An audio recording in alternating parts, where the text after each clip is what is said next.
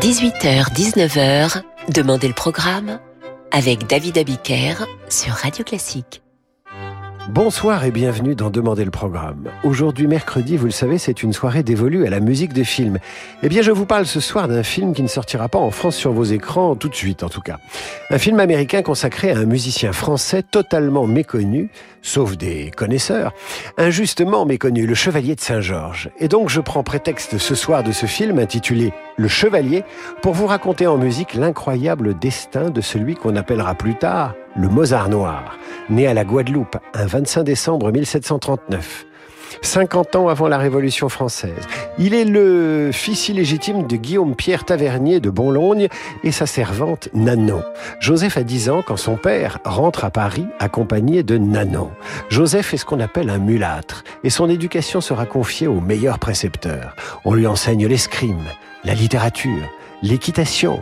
Beau garçon, grand, Joseph s'impose vite comme l'un des meilleurs escrimeurs de son temps. Mieux, le pari insouciant de l'aristocratie se l'arrache. Mais Joseph n'est pas qu'un beau gosse bien fait. Son éducation musicale a été confiée à Jean-Marie Leclerc, le meilleur violoniste du royaume. Voilà Saint-Georges, bientôt nommé par François-Joseph Gossec, premier violon du concert des amateurs. Et Joseph, à 32 ans, se lance alors dans la composition. Nous sommes en 1771.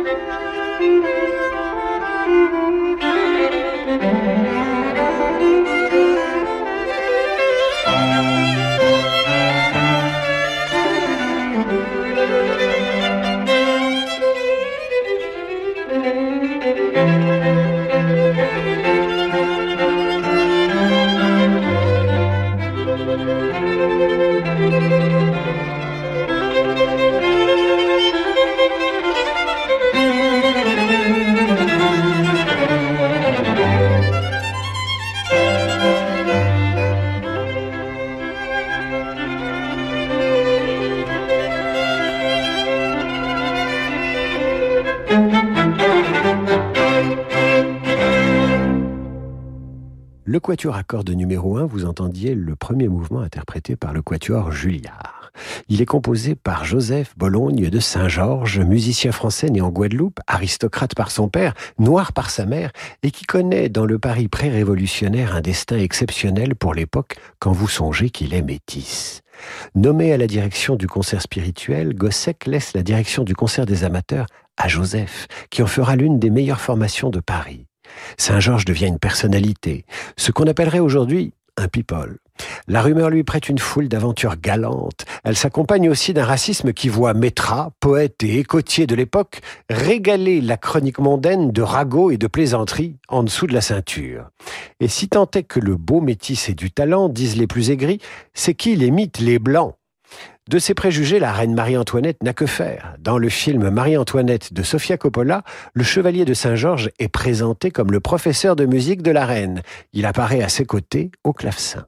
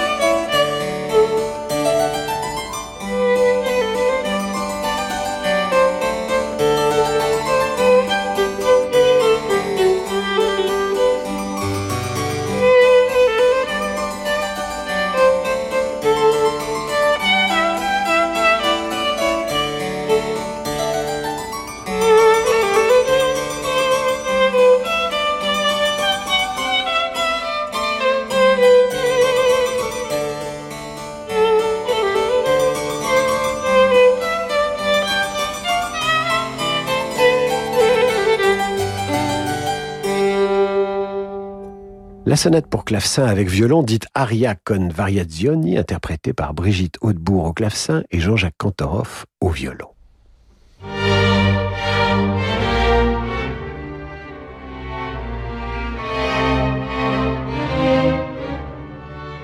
Saint-Georges a 37 ans quand en 1776, l'Almanach musical lui décerne ce satisfecit, le meilleur orchestre pour les symphonies qu'il y ait à Paris et peut-être dans l'Europe. Et c'est un fait, les concertos pour violon du Chevalier attirent les foules à l'hôtel de Soubise.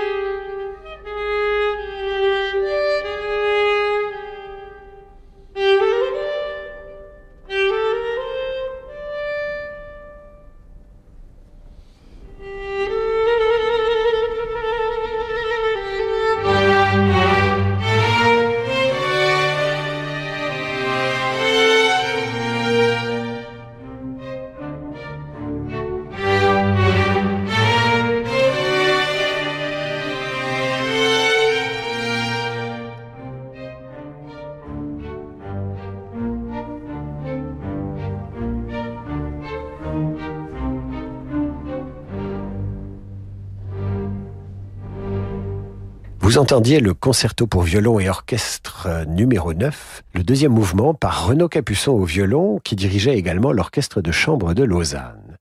Joseph, chevalier de Saint-Georges, a du succès, beaucoup de succès. Il est même à la mode et Louis XVI le nomme, rendez-vous compte, directeur de l'Opéra Royal, poste jadis occupé par le grand Lully. Et c'est un scandale. Quelques divas refusent de jouer sous les ordres d'un homme à la peau noire. Parmi elles, Sophie Arnoux, une chanteuse sans voix, et la fameuse Guimard, la danseuse immortalisée par Fragonard qui approchait déjà l'âge de raccrocher les ballerines. Louis XVI recule, ce ne sera pas la dernière fois que le roi n'assume pas une décision.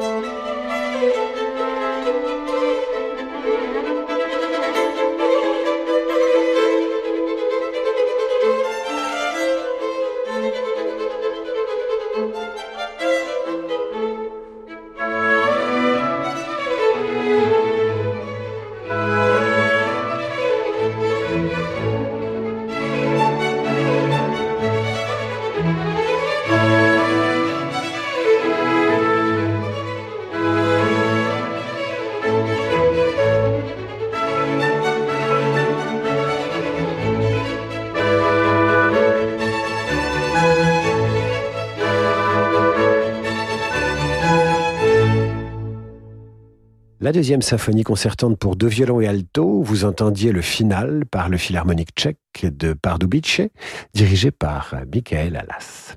Joseph n'a pas eu la direction de l'Opéra Royal, il aura celle du théâtre de la Marquise de Montesson, épouse du duc d'Orléans. La branche cadette des Bourbons adopte le chevalier. Mieux, Louis-Philippe de Chartres le fait initier en franc-maçonnerie. Comme Mozart, nous sommes en 1778. Saint-Georges est le premier franc-maçon français à la peau noire.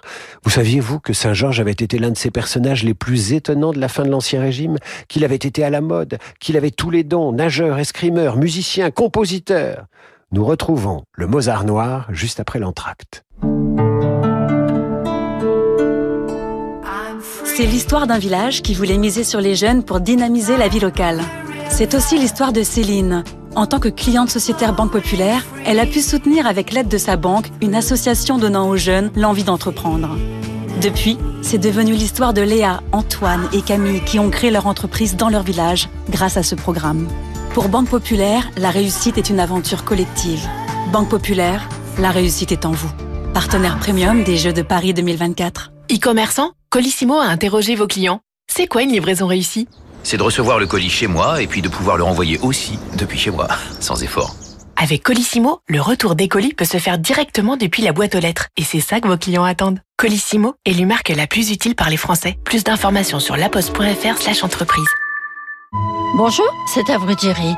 Et si nous partions ensemble pour Milan, à la Scala bien sûr, avec le lac des Cygnes et le Barbier de Séville, mais aussi pour visiter la Villa Medici Giolini, la Pinacothèque de Brera et, surprise, une promenade sur le lac Majeur. Beau programme, non?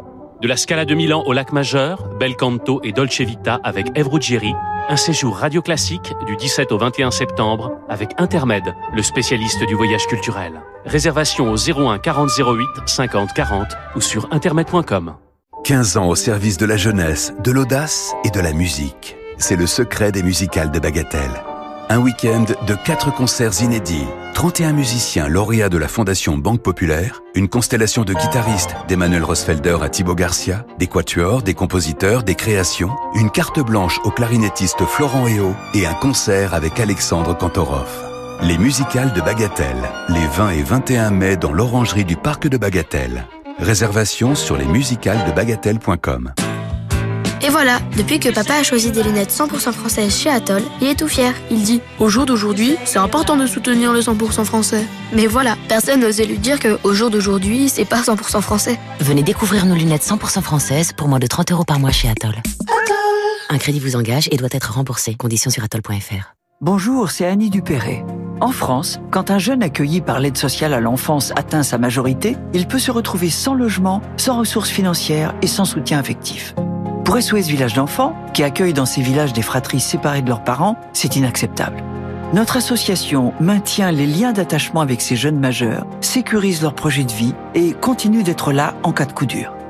Avec SOS Village d'enfants, agissons pour que chaque jeune ait quelqu'un qui tienne à lui et sur qui il puisse compter. Vous écoutez Radio Classique. Choisir Renault Mégane E-Tech 100% électrique, c'est choisir un véhicule assemblé en France, à Douai, au cœur de Renault Electricity, qui emploie déjà 4000 personnes et qui va créer 700 nouveaux CDI d'ici 2024. Renault Mégane E-Tech 100% électrique, 0 g de CO2 par kilomètre, borne de recharge et installation offerte. Moins d'émissions de CO2, plus d'emplois en France. 0 g de CO2 lors du roulage hors pièce d'usure versus véhicule thermique. Borne et installation dans la limite de 1900 euros, offre à particulier du 1er au 31 mai si accordiaque, voire Renault.fr. Pensez à covoiturer. –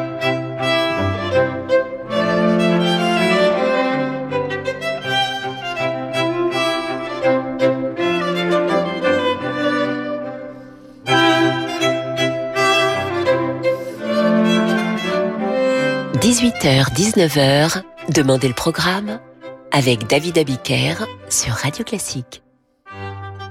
Retour d'en demander le programme, et ce soir, à l'occasion de la sortie au cinéma du Chevalier, film qui ne sortira pas en France malheureusement pour le moment, je vous raconte donc la vie du Chevalier de Saint-Georges en musique. Métis, aristocrate par son père, il manie aussi bien l'archer que l'épée et fait la curiosité et l'admiration du tout Paris pré-révolutionnaire. Il est au goût du jour, exactement comme ce quatuor numéro 6.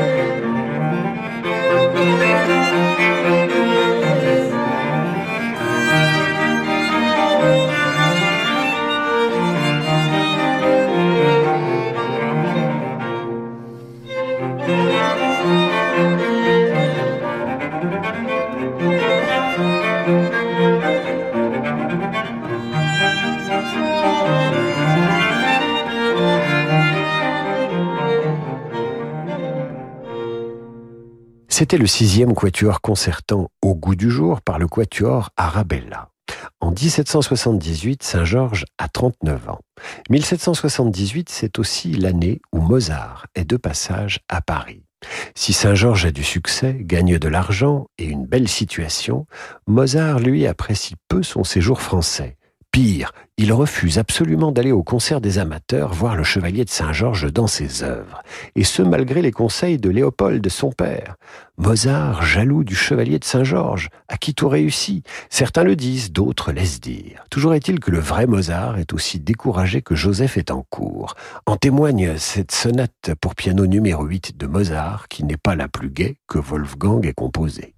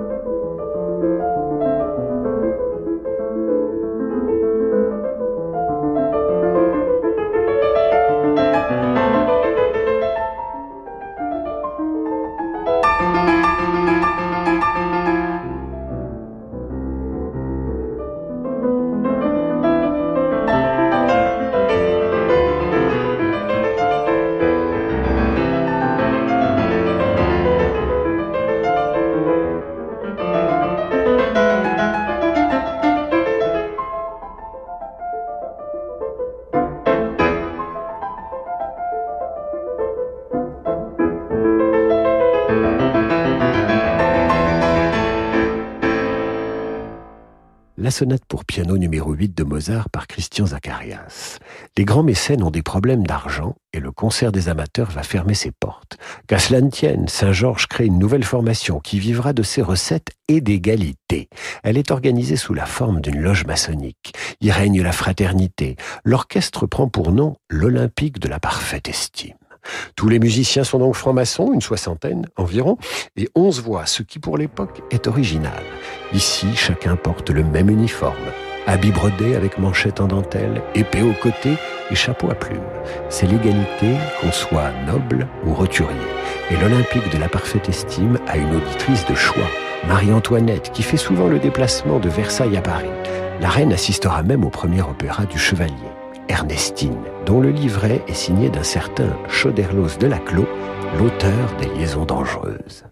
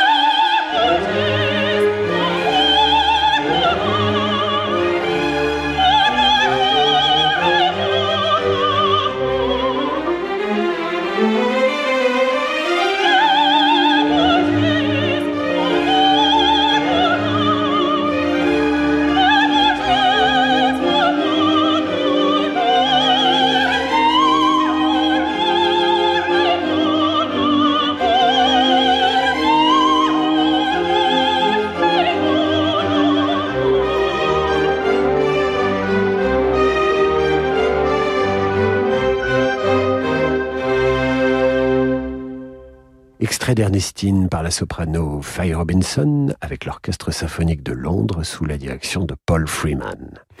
Vous faites erreur si à ce stade du récit vous pensez que Saint-Georges est un mondain qui a tous les talents et qui s'amuse. L'homme a du goût et reconnaît le génie d'un Haydn, auquel il commande sept symphonies parisiennes au prix de 25 louis d'or par symphonie, plus 5 louis d'or pour les droits de publication. Joseph en dirigera la création, une fois de plus devant la reine, qui se prend vite de passion pour l'une de ses symphonies, laquelle s'appellera bientôt la Symphonie de la Reine.